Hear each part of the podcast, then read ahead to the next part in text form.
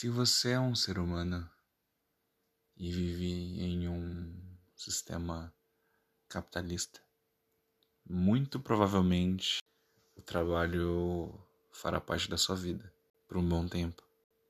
A não ser que você seja um filho da puta, né?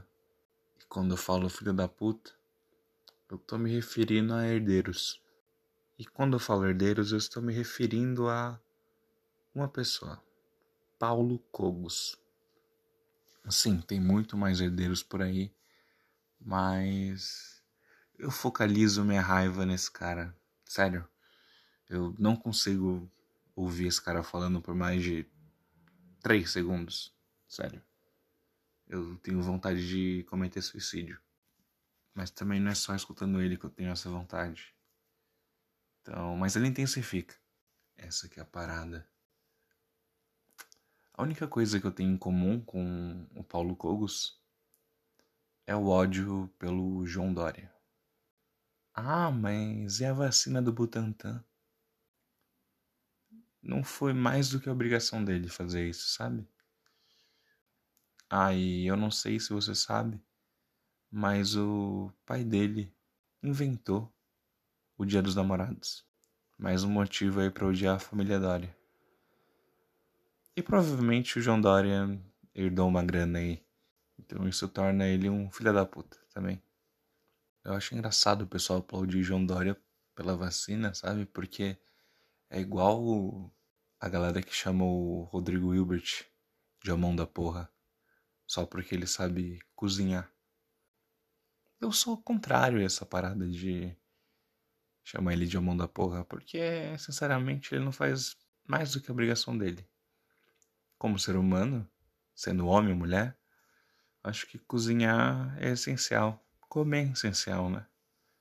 Comer é um dos três pilares aí que fazem o humano ser humano.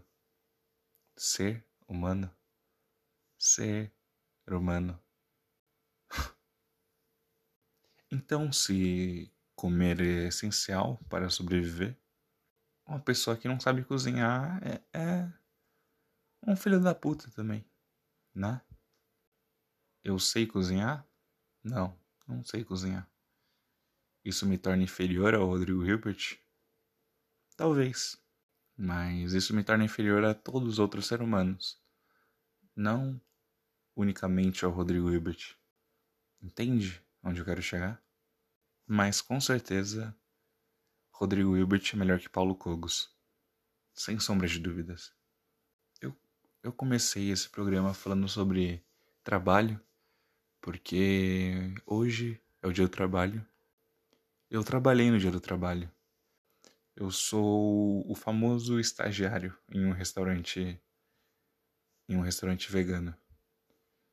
Mas eu não fico na cozinha e como garçom, eu fico lá na na administração do restaurante, né? No escritório. E até que é divertido, assim, sabe? Meu trabalho se parece muito com aquele filme Brasil dos anos antigos, sabe?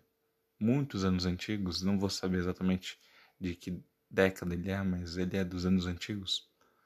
E esse filme, para quem não viu o Brasil, com Z, porque Por incrível que pareça, Brasil não é um filme brasileiro. Enfim, o filme é sobre um futuro distópico onde a burocracia reina. E aquela dinâmica de vida de escritório, tipo, dos anos 70. Então o filme é isso, sabe? Tipo, é o futuro do antigo. Acho que é por isso que se chama Brasil, sabe? Meu trabalho é lançar notas fiscais para o sistema e depois carimbar e arquivar. Transformar o físico no digital, sabe? Mas só por ter um carimbo já sinto que é um bagulho completamente burocrático, mesmo não sendo. Enfim, eu só queria falar do meu trabalho para chegar no ponto que é sobre o mantra do meu trabalho o mantra que fica se repetindo na minha cabeça em loop infinito. E esse mantra é o seguinte: liberdade para dentro da cabeça. De novo. Liberdade para dentro da cabeça. Mais uma vez. Liberdade para dentro da cabeça. Assim, para um cliente que vai almoçar num restaurante vegano e escutar liberdade para dentro da cabeça, tudo bem, né? Um cliente não fica mais de uma hora no restaurante. Mas agora, para quem trabalha lá, é essa maldita playlist lupando, lupando pelo menos sete vezes por dia. Essa maldita liberdade para dentro da cabeça, nas nossas cabeças. E até agora eu não me questionei muito bem sobre o significado de liberdade para dentro da cabeça. E sinceramente agora eu não consigo pensar em nada. Então, reflita um pouco sobre isso. E depois me manda um áudio no Instagram do programa. Que agora nós temos Instagram. Arroba reflita um podcast. Porque, sabe, arroba reflita um pouco sobre isso, ficará um pouco extenso. Então eu um pouco. É isso. Até a próxima. Um beijo. Te amo.